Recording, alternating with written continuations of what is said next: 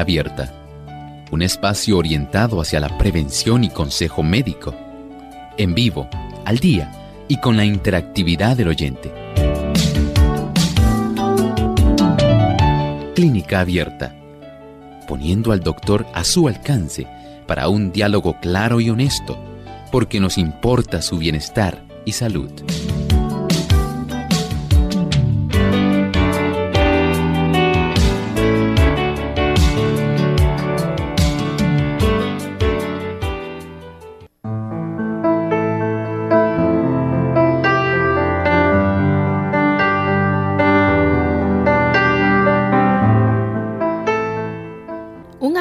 Que es común en la mesa de muchos hogares, pero que puede alterarse en cada uno de los múltiples pasos que van desde la granja a la mesa. Quédese en sintonía de Clínica Abierta porque hoy compartimos con ustedes los riesgos asociados al consumo de leche. Bienvenidos amigos a Clínica Abierta. Es de una gran alegría poder nuevamente estar con cada uno de ustedes en esta hora compartiendo y hoy con un tema que yo sé que va a ser de gran interés para cada uno de nuestros amigos Radio Escuchas. Así que esperamos que todos ustedes hoy disfruten del programa que tenemos preparado y que nos acompañen durante toda esta hora. Enviamos un saludo muy especial a todas las emisoras que transmiten clínica abierta. Y son muchas las que componen esta gran familia, esta red de emisoras que juntas hacen una gran labor de llevarles a ustedes este programa donde nos importa su bienestar y salud. Tenemos en Costa Rica Radio Lira, en República Dominicana Radio Amanecer, y Master 106.9 FM en Puerto Plata. En Venezuela tenemos el circuito de Viene FM y circuito Radio La Voz Internacional. En Guatemala tenemos Unión Radio, Orión Estéreo, Radio Educativa y Radio Eden Estéreo. En Nicaragua tenemos a Advent Stereo, Amiga Estéreo en Matagalpa y Radio Impacto de Dios en Puerto Cabezas. En El Salvador tenemos a Radio Adventista y Estéreo Adventista.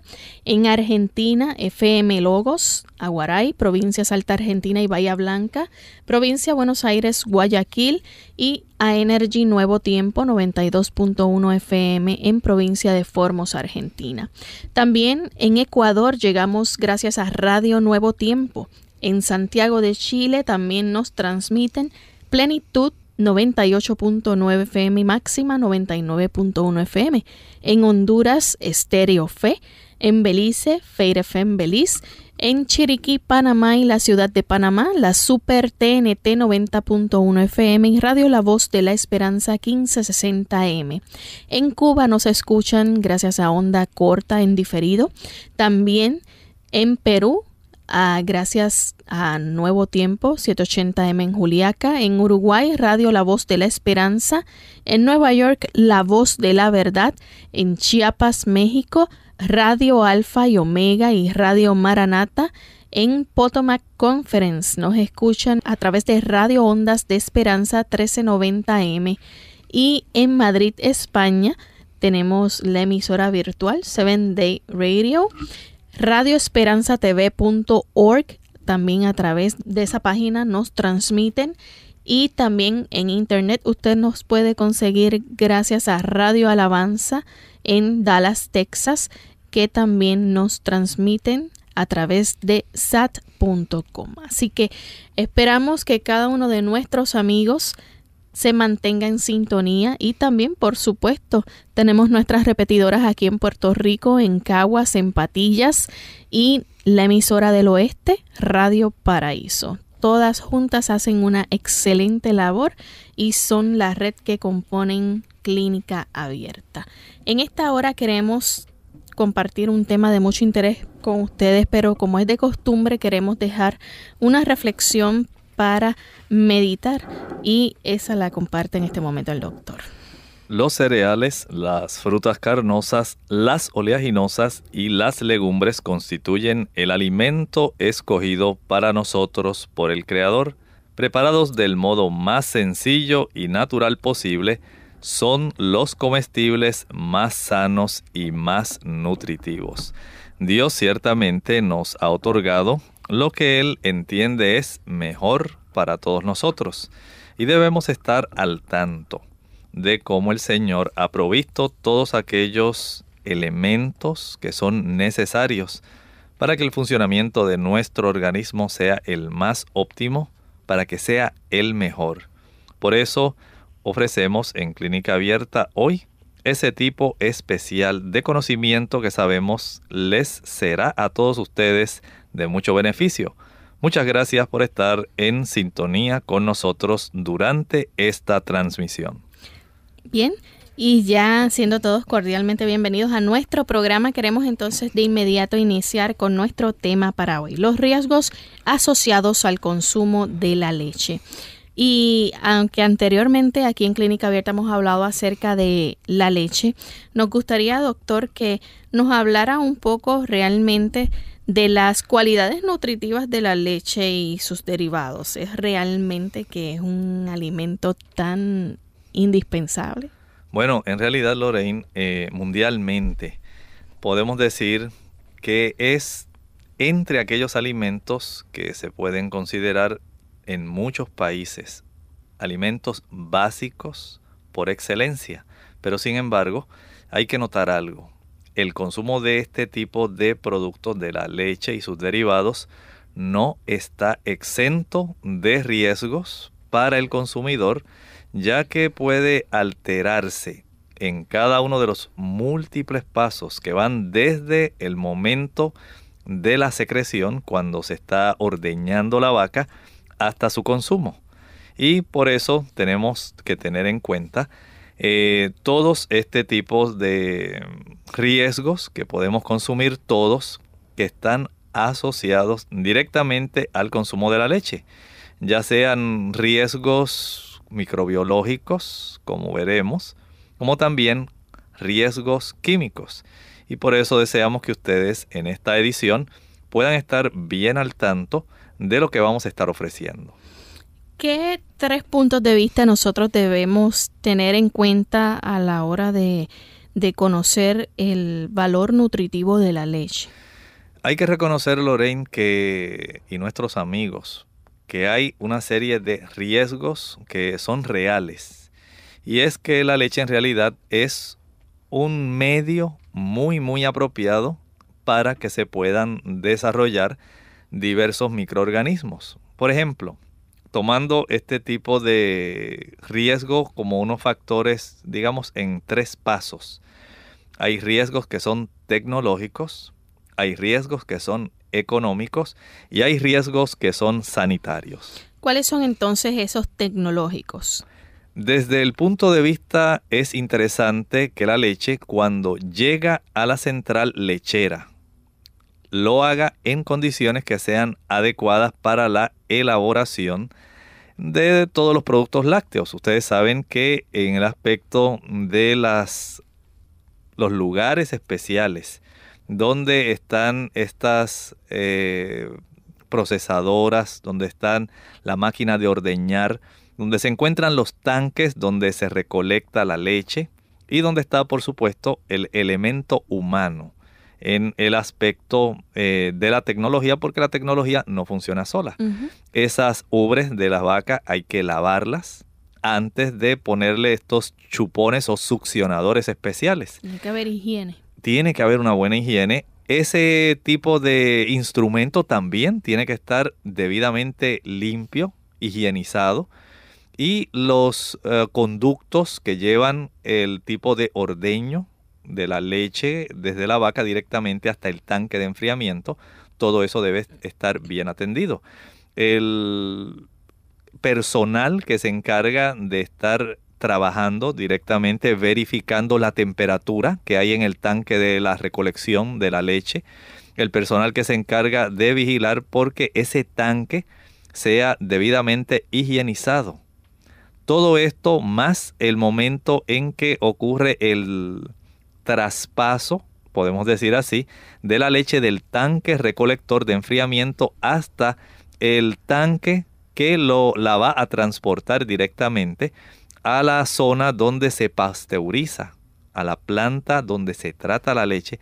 Todo esto debe estar en unas condiciones excelentes. O sea, este punto tecnológico, Lorraine, es bien, bien importante y es básicamente clave desde esas primeras etapas cuando la, el ordeño de la vaca se realiza, desde ese primer momento ya es bien, bien necesario entender qué riesgos hay asociados al consumo de la leche. Y en términos del factor económico, ¿cómo puede estar afectándose este? Este factor afecta al productor ya que si se produce leche de mala calidad microbiana, estas van a ser rechazadas en la central lechera. Recuerden que la central lechera hay tecnólogos bioquímicos que van a estar atentos a la cantidad de microorganismos que se están coleccionando. ¿Sí? Aún con todos los procedimientos de higiene debidamente llevados a cabo estrictamente, siempre ya la leche tiene cierta cantidad de microorganismos eh, propios en sí del proceso de la extracción de la leche.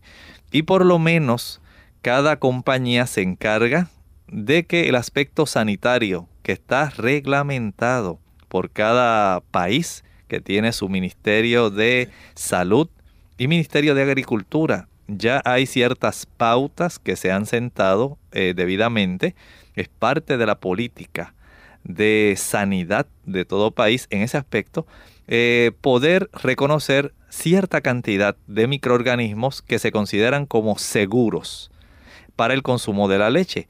Una vez se excede de esa cantidad, pues ya tenemos problemas. Y si al llegar la leche a esta central lechera se encuentra que la leche tiene un exceso de estos microorganismos, esto va a ser muy problemático. ¿Por qué? Si la leche es un medio de cultivo excelente para la proliferación de las bacterias, imaginen ustedes ahora una leche que está contaminada por un exceso de bacterias. ¿Cómo eso puede echar a perder toda la leche que se ha recolectado? Ellos no pueden darse ese lujo, por lo tanto prefieren verificar cuál es la calidad de la leche de ciertos contenedores que se traen de cada una de las eh, los lugares o lecherías en sí, de donde se va recolectando, se van juntando para ser entonces procesadas dentro de la central lechera. Y hay que garantizar la calidad de esa leche de tal manera que tanto la compañía central lechera que va a envasar bajo cierta marca que usted en su país conocerá, no tenga la probabilidad de que a consecuencia de un tipo de transmisión microbiana pueda afectarse la población, lo cual va a dejar eventualmente que esta central lechera tenga un mal nombre dentro de la población y ellos prefieren que el productor local, el ganadero que se encarga de cuidar estas vacas, garantice mejor la calidad de su producto, porque ellos prefieren que mejor tenga pérdidas el ganadero local si tiene una leche de mala calidad, una leche que no está dentro de los parámetros, a ellos como central lechera tener pérdidas económicas. Quiere decir que ya vemos entonces el aspecto tecnológico, el económico sin embargo, están también el aspecto sanitario, que es uno de los más importantes y que tiene mucho que ver con la higiene y la limpieza, lo que usted estaba mencionando hace un momento. Bueno, precisamente es en este punto donde está el factor importante, ya que la leche que está en mal estado puede constituir un vehículo de transmisión de enfermedades que se les considera eh, médicamente como enfermedades zoonósicas causados por aquellos microorganismos que son patógenos, o sea que producen enfermedades, o por las toxinas, siendo las vacas o los ordeñadores y personas que manipulan la leche la fuente de contaminación más importante. Eh, por otro lado, en otras ocasiones, la contaminación viene producida por la falta de higiene, poca limpieza de las vacas, poca limpieza del medio ambiente, de los sistemas de ordeño, de los sistemas de conducción de la leche, de las ollas o sencillamente de los sistemas de refrigeración. Bien, vamos a hacer nuestra primera pausa y al regreso venimos entonces con más información para presentarles a ustedes con relación a cómo hay muchas enfermedades que pueden afectar a las personas por el consumo de leche en mal estado. La dieta de la longevidad. Hola, les habla Gaby Zabalúa Godard en la edición de hoy de Segunda Juventud en la Radio, auspiciada por AARP. Aunque la dieta de la longevidad no es un fenómeno nuevo, últimamente se ha vuelto popular debido a nuevos datos científicos que la acreditan como un régimen eficaz para extender la vida. Esta dieta que funciona como régimen restrictivo implica comer un 30% menos de calorías de lo normal, sin dejar de consumir todas las vitaminas, minerales y nutrientes necesarios para la salud.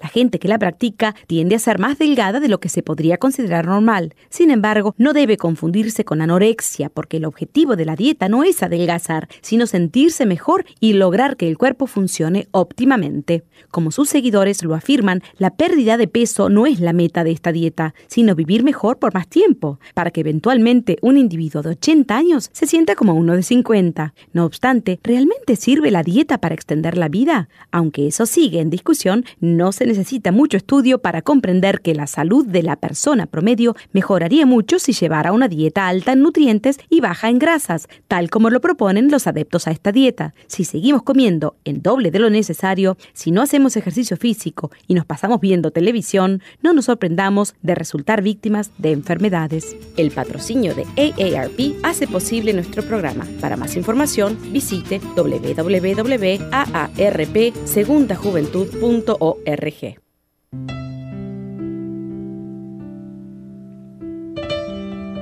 Une tu amor y el amor de Dios al valor de tu hijo como ser humano, no conforme a su conducta. Nunca lo amenaces con retirarle tu amor cuando se porta mal. Cuando fracasa es cuando más necesita de tu comprensión y ánimo. Nunca lo abandones saliendo del cuarto de la casa cuando estás enojada por algo que hizo. Perdona y olvida. No sigas sacando a relucir los errores pasados. Y así tu hijo te amará toda la vida.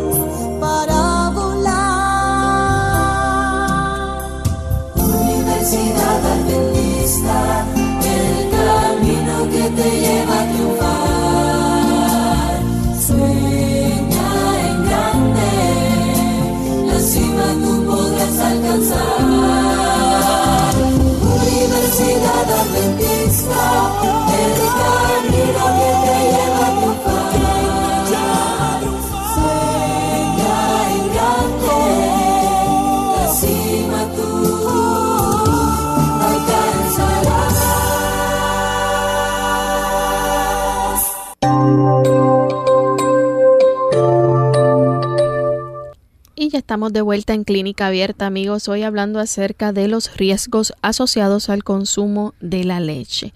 Doctor, ya hemos visto entonces cómo eh, hay factores, ¿verdad?, que se deben tener en cuenta, como los tres puntos de vista que mencionamos, el tecnológico, el económico y el sanitario.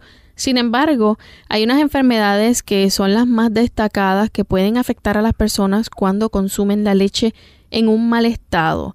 Y uno de los más que se habla es la salmonela, pero hay diferentes tipos de salmonela también que afectan. Claro, por supuesto, es muy importante ese aspecto, Lorraine, eh, donde se deben considerar que sí hay microorganismos que van a estar afectando. ¿Saben ustedes, por ejemplo, la salmonera enteritidis? Salmonella enteritidis. Hay la salmonella tifimurium y la salmonera enteritidis juntas en combinación pueden provocar unas gastroenteritis agudas. oigan bien, o sea, este microorganismo que a lo mejor usted ya conoce y que lo ha podido tal vez padecer por contaminación en algún tipo de alimento. Sepan ustedes que también pueden ser obtenidos a través de la leche. En este aspecto de la salmonella enteritidis y la salmonella tifimurium, el modo de infección, adivinen, es por infección por heces de la vaca o las ubres enfermas o sencillamente por los portadores humanos. Ustedes recordarán que en muchos casos eh, cuando las vacas están pastando, ellas también buscan su sombra, sus lugares donde ellas van a descansar. Y ellas lamentablemente no siempre van a seleccionar el lugar más limpio. Así que es muy probable que cuando ellas descansan, cuando ellas se acuestan, ellas también dentro de esa área que es la costumbre de ellas, como ocurre también con los humanos, tener áreas específicas que a uno le gusta estar. Los animales también son iguales. Y ellos eh, no se dan cuenta, por supuesto, por su calidad de animales, de si el lugar está limpio, si está sucio. Y como son tantas las vacas que pastan en estos lugares, pues usted puede imaginarse la gran cantidad de contaminación de heces que tienen en estos lugares. Aún no es eh, tratado apropiadamente, digamos, si esta vaca se descansó sobre estas zonas donde transitan tantas vacas y ustedes saben que las vacas en sus pezuñas, por supuesto, pues pisan todo tipo de terreno. Eh, haya excrementos o no haya excrementos. Y esto es una causa por la cual las, eh, las ubres de estas vacas se, van a estar contaminando. Póngale a esto también el aspecto de si las personas que se encargan de maniobrar directamente con la vaca no tienen sus manos limpias. Por eso se hace necesario que en el momento de aplicar los instrumentos para ordeñar la vaca, siempre tienen una manguera con una presión bastante buena para limpiar bien la ubre de estas vacas. Pero aún así, como tienen tantos vellitos en esta zona, las vacas, siempre va a quedar restos. Y por supuesto, siempre que haya restos de estas materias fecales, van a haber eh, bacterias. que son patógenas, como estas Salmonella enteritidis y Salmonella tifimurium. Y en este tipo de situación, si además de esto tenemos una vaca que está enferma, las heces de esa vaca que está enferma, por supuesto, pueden también contaminar a otras vacas eh, que pasten en las cercanías donde hubo excrementos de esta vaca. Y si ellas se acostaron y no fueron debidamente lavadas, las ubres de estas vacas, pues ya usted sabrá cuánto riesgo nada más por estos dos eh, microorganismos, Salmonella enteritidis y Salmonella tifimurium. También se encuentra la Salmonella tifi y la Salmonella paratifi. Claro, ya la Salmonella tifi ustedes la conocen es la que puede provocar la fiebre tifoidea. Y la salmonella paratifi provoca la fiebre paratifoidea. En ambos casos, el modo de infección puede ser por manos sucias del portador o enfermo de tifus, o bien por suministro de agua contaminada. Qué importante, ¿verdad?, en el aspecto de cuán higiénico se puede mantener todo el proceso tanto el portador, la persona que se va a hacer cargo de estar atendiendo a estas reses para poder ordeñarlas, debe estar bien, bien lavado, mucha higiene. Y lo mismo ocurre en el caso de los instrumentos que se van a usar. Si esto es así, piense nada más entonces en el caso de aquellos lugares donde eh, las personas dicen, ah, pues allí yo tengo mi vaquita, la voy a ordeñar si usted mismo no se encarga de tener sus manos bien limpias y de lavar bien la ubre de la vaca, el riesgo de que usted pueda contraer cualquiera de estas cepas diferentes de salmonela, tanto en tiritidis, tifimurium como tifi o paratifi. Cualquiera de ellas va a ser causa para que usted sufra estas gastroenteritis agudas. Sin embargo, hay otra enfermedad que se destaca mucho también y es la tuberculosis. Sí, ciertamente este es el microorganismo implicado directamente en la tuberculosis y en este caso la infección puede llegar a través de las ubres infectadas o por heces de vacas. Muchas personas se asombran pensando, dice, pero ¿cómo? ¿Tuberculosis? ¿Vacas con tuberculosis? Sí, usted no lo sabía. Sí, hay problemas de tuberculosis también en los animales y muchas vacas tienen estos bacilos de la tuberculosis, padecen de tuberculosis bovina. Y no piensen que esto es solamente en aquellos países eh, que usted pudiera pensar, ah, son países pobres. No, no lo piense así. Aunque varía considerablemente de un país a otro. Hay lugares como por ejemplo en Noruega. En Inglaterra, más o menos se ha calculado que un 40% de las vacas lecheras están tuberculosas, como se ha probado por medio de la tuberculina, y las autopsias practicadas por los veterinarios. Así que no piense que esto es algo de países pobres, de países en vías de desarrollo. Ciertamente, todo el tipo de animales y lamentablemente estos eh, animales que están consumiendo los seres humanos no escapan a la enfermedad y a medida que la vaca va siendo más vieja, está más predispuesta a la tuberculosis. Y aunque esta enfermedad causa a menudo la muerte del ganado, hay muchas vacas tuberculosas que aparentemente están en buen estado de salud y que siguen produciendo la misma cantidad de leche que si estuvieran sanas. En este caso la leche contiene los bacilos de la tuberculosis bovina, incluso cuando la ubre de la vaca parece sana, pues estos bacilos pueden provenir de algún foco interno, tal como ocurre en el ser humano.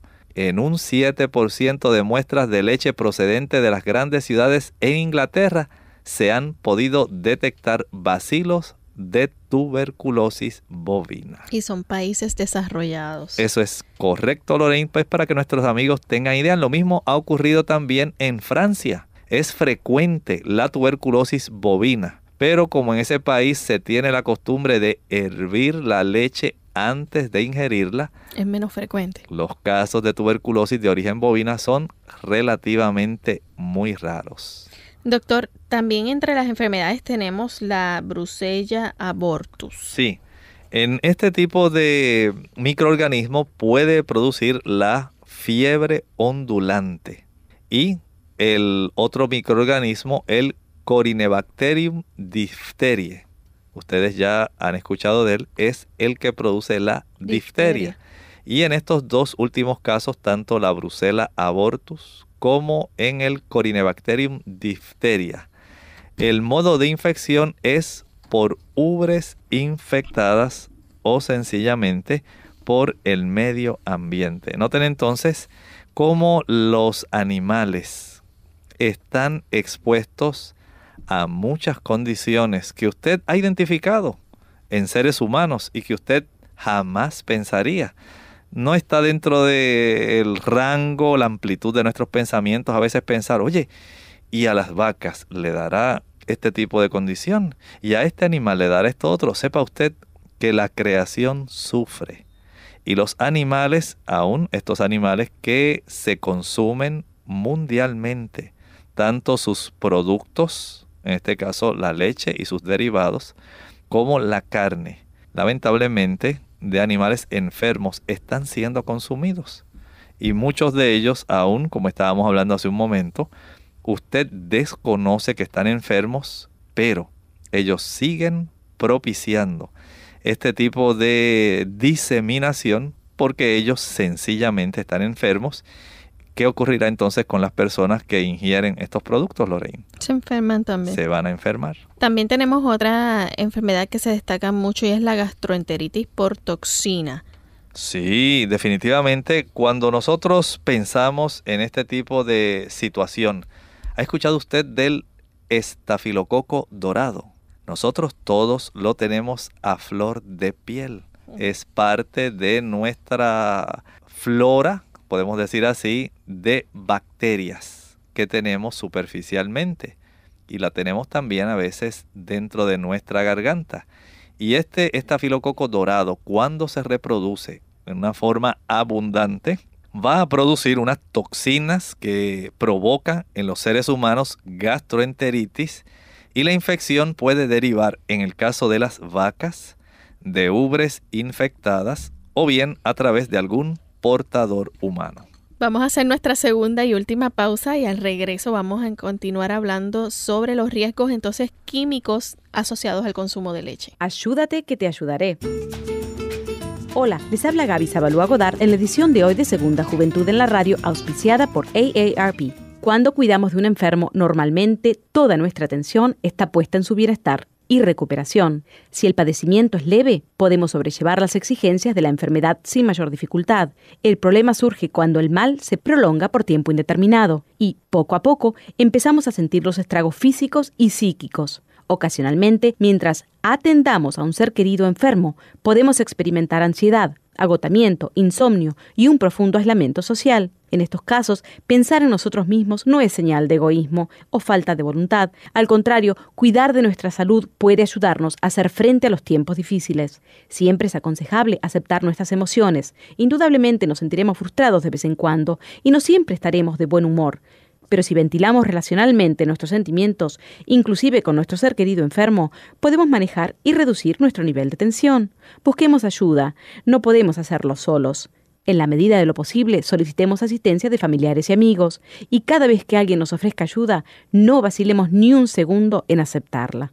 El patrocinio de AARP hace posible nuestro programa. Para más información, visite www.aarpsegundajuventud.org www.aarpsegundajuventud.org.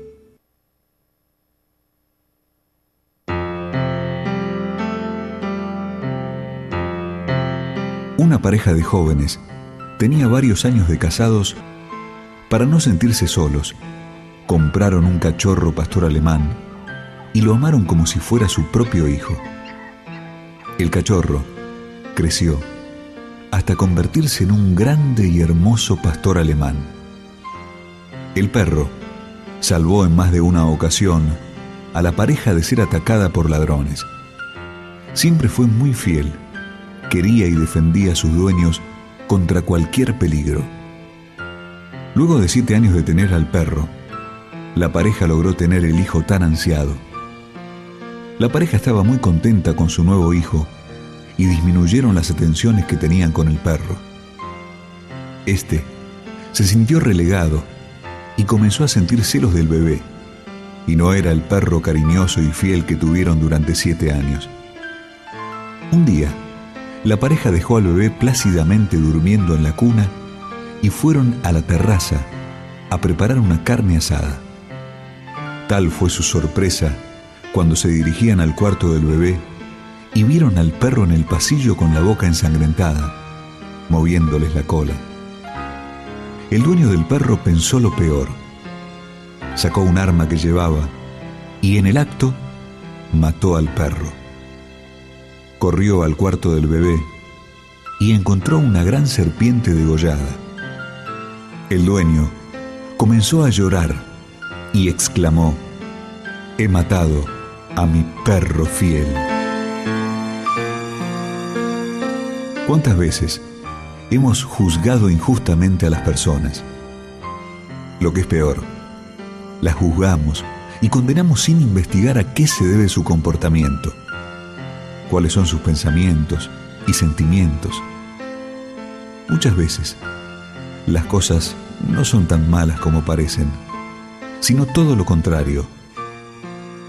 La próxima vez que nos sintamos tentados a juzgar y condenar a alguien, recordemos la historia del perro fiel.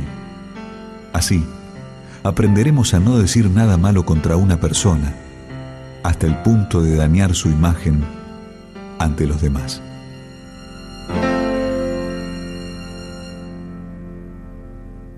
Clínica Abierta. Y ya de regreso en Clínica Abierta, hoy hablando acerca de los riesgos asociados al consumo de leche. Hay también, aparte de estas enfermedades que hemos destacado a través de estos microorganismos que el doctor ha mencionado, hay unos riesgos químicos y estos riesgos pues afectan tanto al productor como al consumidor. ¿De qué manera, doctor? Es una naturaleza bastante heterogénea, ¿verdad? El tipo de riesgos químicos que tanto el productor como el consumidor van a estar enfrentando. Y es que la contaminación que presente la leche cuando llegue al consumidor puede tener procedencias muy distintas. Como les dijimos, eh, pueden haber distintas vaquerías que van a estar coleccionándolas y ya sea tanto por la colección o el proceso de en todo este tipo de asunto de la recolecta de la leche por la contaminación por un lado de los alimentos y el agua de la cual depende la vaca, ¿verdad? Para ella poder producir suficiente leche o sencillamente por el uso de materiales que sean inadecuados para la obtención de la leche en sí, en el proceso de ordeñamiento, por la manipulación, por el almacenaje y el transporte de la leche. Siempre va a haber riesgos químicos. Es decir, en cualquier caso, la contaminación química se va a producir por una manipulación inadecuada o por un empleo de materias primas que están contaminadas. Por lo tanto, puede ser fácilmente controlable e incluso eliminable. Hay eh, ocasiones cuando en estas eh, vaquerías usted va a observar que hay algunos procesos donde se requiere un lavado especial de la ubre de la vaca. Pero a veces si falta ese tipo de jabón especial desinfectante si acaso eh, el ordeñador es descuidado y pone muy poca cantidad para desinfectar y a la misma vez lavar, o si es descuidado en el aspecto de quitar apropiadamente la cantidad del desinfectante, lamentablemente parte de ese desinfectante en el proceso de la succión por parte del ordeñador va a ser también succionado. Y por supuesto, eso se va a coleccionar en el tanque de enfriamiento de esa vaquería, de ese lugar, ¿verdad? Y todo esto hay que tenerlo en mente porque el riesgo de contaminación química es muy real.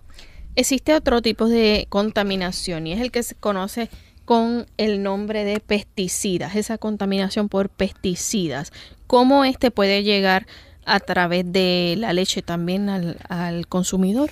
Bueno, es de un conocimiento general que en términos bien generales se utilizan eh, diferentes tipos de pesticidas, por un lado, eh, para luchar contra las plagas, contra los parásitos, dentro de esta producción agropecuaria y estos pueden llegar a la leche por varias vías, si bien el camino más común es la ingesta de forrajes que tienen restos de estos productos o la utilización de recipientes que están contaminados. Y hablando de esto, pues podemos dividirlos en dos grupos principales y tal vez un tercer grupo que es menos importante. Por un lado, los insecticidas que son órgano clorados. Y de estos ustedes tienen mucho conocimiento. Surgieron este tipo de insecticidas con el descubrimiento del DDT. Ahí fue cuando surgió en realidad este tipo de producto allá para los años del 1939, pero muchos de ellos ya se han prohibido por su persistencia en el medio ambiente la mayoría de los residuos de este tipo de insecticidas organoclorados se encuentra en la porción grasa de la leche. Y es que químicamente tienen una afinidad estos insecticidas por la porción grasa de la leche, Eh, recuerden que la leche es un alimento, se considera completo. Tiene por un lado azúcares, grasas, proteínas, vitaminas y minerales. Y la porción grasa de la leche es donde se tienden a acumular estos insecticidas. Mientras mayor sea la cantidad de forraje que ingiere la vaca, por supuesto, las vacas tienen unas eh, preferencias especiales no solamente por las mieles que se le proveen, sino también por el consumo de estos forrajes. Y si estos forrajes fueron asperjados, digamos accidentalmente, o crecieron en zonas donde se había asperjado el DDT, lamentablemente la grasa de la leche va a tener una buena concentración. Desde ese punto de vista, podemos decir entonces que la leche desnatada es la forma más eficaz de eliminar estos residuos. Pero a la mayor parte de las personas no les gusta la leche desnatada, les gusta la leche completa. Y como se ha observado, cierto tipo de predilección, especialmente aquellas personas que tienen problemas del colesterol, de triglicéridos, en reducir la cantidad de grasa que contiene la leche, pues se ha visto cierta merma en ese aspecto. Pero lo cierto es, si usted es de esos que cuando va allá a la finca de su papá, a la finca de la familia, y usted dice, ay, qué rico, un buen vaso de leche, como en los viejos tiempos cuando yo vivía aquí, es muy probable que usted esté recibiendo una buena cantidad de estos insecticidas organoclorados, porque ellos tienen esta afinidad especial por la grasa. También existe otro tipo de contaminación por pesticidas y son los que se conocen como insecticidas organofosforados y carbamatos. Los compuestos organofosforados y carbamatos frente sobre los organoclorados tienen la gran ventaja de que en general son mucho menos persistentes en el organismo animal en grandes cantidades. Además, su rápida degradación en el medio ambiente previene la formación de residuos significativos en la leche. No quiere decir que no estén presentes, pero en términos comparativos, se concentran menos se desintegran más rápido, por lo tanto, la cantidad, la proporción que se va a encontrar en la leche de estos residuos es mucho menor. Tenemos también la contaminación por herbicidas y fungicidas. La contaminación de la leche por herbicidas es un hecho raro. El motivo es que son degradados por las plantas y cuando se agregan al suelo no es frecuente que puedan llegar a la parte aérea de la planta.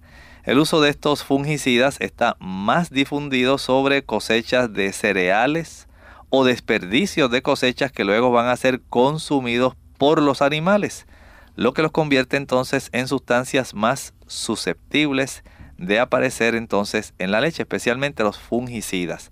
Noten cómo hay este tipo de contaminación por diversos pesticidas, tanto los organoclorados, los fosforados y carbamatos y los herbicidas y fungicidas. Todos ellos, recuerden, tienen cierta predilección en el aspecto de la leche en la porción grasa. Y ahí entonces es cuando más se concentran. Y si tienen este tipo de predilección en la porción grasa, pues usted al ingerirlo va a participar de ellos. Esa es la razón por la cual muchas de estas compañías que se encargan de ver la calidad química están muy al tanto de la presencia de estos diversos pesticidas, de los distintos químicos y también de los problemas asociados con los microorganismos. Es muy importante que nosotros comprendamos esto. Sin embargo, todavía vemos que existen otros tipos de contaminación. Por ejemplo, está la contaminación por bifenilos policlorados y ¿Qué de particular pueden tener este tipo de contaminación? Este tipo de productos se reconocen también por las siglas PCB. Y sé que algunas personas han escuchado este término. Y estos compuestos presentan gran estabilidad, que unido a su predilección por ser solubles en grasa, les confiere una gran capacidad para una vez que han entrado en la cadena alimentaria, se van acumulando en ellas. La fuente de contaminación encontradas en la leche han sido achacadas a la contaminación accidental de los alimentos que ingerían las vacas. No se conoce exactamente el mecanismo de acción aunque hoy todavía se piensa que debido a su capacidad de acumulación en las grasas, la toxicidad aguda tiene menos importancia que la crónica, pudiendo entonces producirse en esos casos degeneraciones hepáticas. También existe la contaminación por antibióticos y quimioterápicos. En este sentido, el empleo de determinados quimioterápicos en medicina veterinaria ha supuesto eh, uno de los grandes logros en la lucha contra muchas enfermedades infecciosas que padece el ganado vacuno lechero. Ustedes saben que los diversos eh, tipos de animales, pero en este caso las vacas, se enferman como los seres humanos y se les suministran antibióticos. Y estos antibióticos, por supuesto, con el objetivo de que la vaca pues no se enferme, se recupere rápidamente de una enfermedad. Pero lamentablemente, al ser ingeridos, ellos alcanzan una concentración como ocurre en nosotros los seres humanos. Y se requiere una concentración para poder ellos hacer su efecto de combatir una enfermedad. Y entre ellos, por ejemplo, podemos eh, pensar en condiciones, pues digamos, de las condiciones infecciosas que más afectan al ganado vacuno lechero. La mastitis. También a veces se le llama mamitis. Pero ese aspecto donde hay una inflamación e infección directamente en la ubre. Es cierto que cuando se utilizan o se manejan de forma adecuada unas veces, podemos eh, obtener el resultado de que se trata apropiadamente la condición, pero cuando estos antibióticos se manejan de una forma inadecuada, unas veces digamos por negligencia, en otras por desconocimiento, y sencillamente puede esto dar origen a una contaminación por residuos en la leche y los productos lácteos, y esto trae sus repercusiones en la salud. Saben que actualmente este problema se está contemplando mucho por las autoridades sanitarias en diversos países, porque se ha podido relacionar con ese tipo de resistencia a los antibióticos que se está observando. En muchos lugares los médicos y las autoridades sanitarias se han dado cuenta de que ya las bacterias son más difíciles de erradicar, son más difíciles de tratar. Y esto entonces conlleva un gasto mayor. Se han vuelto más resistentes. Se tornan resistentes y van a requerir entonces antibióticos más fuertes o diferentes. Y por supuesto, muchos de estos antibióticos son más costosos. Al ser más costosos, esto va a poner un tipo de gravamen directamente sobre los gobiernos que necesitan para mantener la salud de la población empeñarse directamente en compras de antibióticos más costosos aún para poder tratar a la población sobre la cual ellos tienen verdad eh, este dominio. Y cuando ellos se dan cuenta de que cada vez hay más resistencia más resistencia a los antibióticos que eran tan económicos y que se usaban frecuentemente, ahora el asunto cambió. Y los eh, organismos sanitarios han dado la voz de alerta de cómo lamentablemente ya los niños, las poblaciones eh, más susceptibles a las infecciones, se les tiene que estar tratando con antibióticos mucho más fuertes que por supuesto tienen repercusiones más graves en la salud, especialmente en los segmentos poblacionales que son más lábiles, más susceptibles, los ancianos y los infantes. Doctor, pero las compañías o la industria utiliza, la industria lechera utiliza detergentes y desinfectantes precisamente para eliminar esa proliferación de los microorganismos, pero puede ser entonces que también eso llegue a contaminar la leche. Bueno, el riesgo en realidad aparece cuando estos productos no se eliminan de forma adecuada, era lo que estábamos hablando hace un momento mediante aclarados suficientes y se permite así su contacto con la leche. Además los efectos tóxicos de los detergentes y desinfectantes que se utilizan tanto para lavar adecuadamente la ubre, ¿verdad? De estas vacas y en muchos casos eh, todo el instrumental que se requiere si no es lavado apropiadamente, si no se utilizan las diluciones apropiadas, esto va a trastornar todo no solamente el efecto tóxico que tiene el detergente o desinfectante, sino también se altera el olor de la leche, se le brinda o se puede detectar más bien un sabor extraño en la leche, así como interferir con algunos procesos de fermentación. Hay que entender que los efectos tóxicos de los detergentes y los desinfectantes varían en función de su naturaleza química siendo los más peligrosos los derivados del cloro y del yodo. ¿Puede existir algún tipo de contaminación que sea demasiado tóxico y carcinógeno también para el hombre y los Sí, sí, ciertamente esto hay que incluirlo, porque estas micotoxinas son producidas por el metabolismo de determinados hongos. Son sustancias muy tóxicas y además carcinogénicas, tanto para el hombre como para los animales. Y en los últimos años se ha desarrollado una intensa investigación para poder detectarlos y prevenirlos. No se han estudiado demasiado y a pesar de que existen gran variedad de ellos, solo se conocen bien las denominadas aflatoxinas, debido a su gran toxicidad. La formación de este tipo de aflatoxinas está asociada con los hongos o mohos, como también se le conoce, que las producen. Y en general se asume como únicos productores de aflatoxinas a algunas especies del género Aspergillus. Por lo tanto, solo serán de interés para la industria láctea aquellos hongos o mohos susceptibles de producir micotoxinas y concretamente estas que estamos hablando, las aflatoxinas. Las micotoxinas pueden llegar a la leche por la alimentación del animal o bien en el ordeño.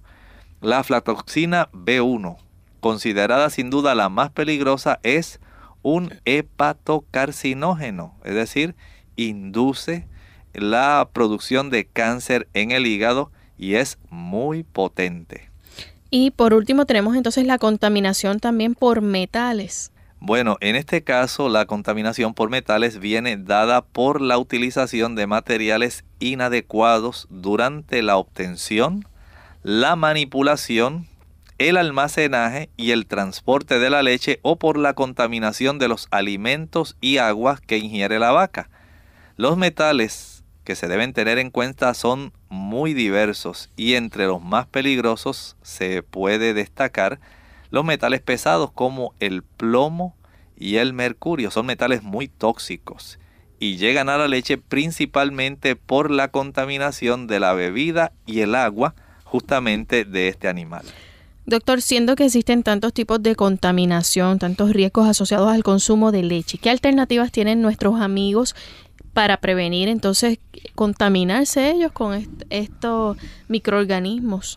Bueno, si tomamos en cuenta todos estos riesgos asociados con el consumo de leche, por un lado los microorganismos, los detergentes, desinfectantes, micotoxinas, químicos, químicos eh, los pesticidas, la contaminación por los bifenilos, los antibióticos y quimioterápicos, Podemos pensar entonces en alternativas muy saludables que ya hemos presentado, como por ejemplo las personas que son muy amantes de la leche pueden pensar, por ejemplo, en la leche que se obtiene de la soya. Un buen sustituto. Es un buen sustituto, pero no es la única. Podemos pensar también en la que usted puede preparar utilizando las oleaginosas. La leche que usted, digamos, prepara utilizando el ajonjolí, ¿sí? Una taza de la semilla de ajonjolí para un litro de agua. Usted lo licúa y esto lo puede combinar, le puede añadir una media taza de avena, unas dos cucharadas de linaza. Otras personas prefieren usar menos cantidad, pueden usar dos cucharaditas y le puede agregar un poco de miel para darle un sabor mucho más sabroso. Hay personas que lo cuelan, hay otras personas que sencillamente les gusta con todo y el bagazo, ¿verdad? Del mismo ajonjolí y de la avena. Esto tiene sus buenos efectos y por supuesto, al nosotros tener este tipo de leche, si le podemos llamar así, tenemos una cantidad bastante buena de calcio, de magnesio, de diferentes eh, nutrientes, vitaminas, minerales, ácidos grasos, que van a estar siendo provistos y que nos pueden ayudar. El calcio también es excelente. Y esto se puede hacer también con almendras. Otras personas lo hacen con semillas de girasol. Hay variedad, sí, y todo depende de cuál sea la preferencia de las personas. Bien amigos, pues hemos llegado al final de nuestro programa. Agradecemos al doctor por haber compartido con nosotros estas señales de alerta, pudiéramos decir, para que tengamos mucho cuidado a la hora de consumir productos lácteos y la leche. Bien, vamos entonces en este momento a compartir entonces una corta reflexión y de esta manera nos despedimos. En la Sagrada Escritura nosotros encontramos allá en Tercera de Juan, versículo 2, ese pensamiento tan hermoso para todos nosotros. Amado, yo deseo que seas prosperado en todas las cosas y que tengas salud, así como prospera tu alma. Dios desea para nosotros siempre lo mejor. Tú tienes la oportunidad de participar de las mejores cosas que Dios desea proveerte. No te limites solamente a lo que te han dicho. Indaga, busca, aprende. Y estoy seguro, cuando te des cuenta de lo que Dios en su infinita sabiduría ha provisto para ti y para mí, harás una sabia elección. Bien, de esta manera nosotros nos despedimos. Dios mediante regresaremos mañana en otra edición más de Clínica Abierta. Con mucho gusto compartieron el doctor Elmo Rodríguez Sosa y Lorraine Vázquez. Hasta la próxima.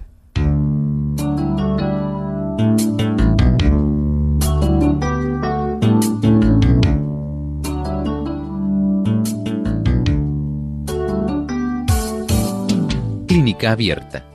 No es nuestra intención sustituir el diagnóstico médico. Antes de poner en práctica cualquier consejo brindado en este programa, usted debe consultar con su médico. Envíenos sus preguntas y opiniones a la siguiente dirección. Programa Clínica Abierta. Bio Box 29027 San Juan, Puerto Rico 00929 o bien al correo electrónico clínica abierta arroba radiosol.org. Hasta la próxima.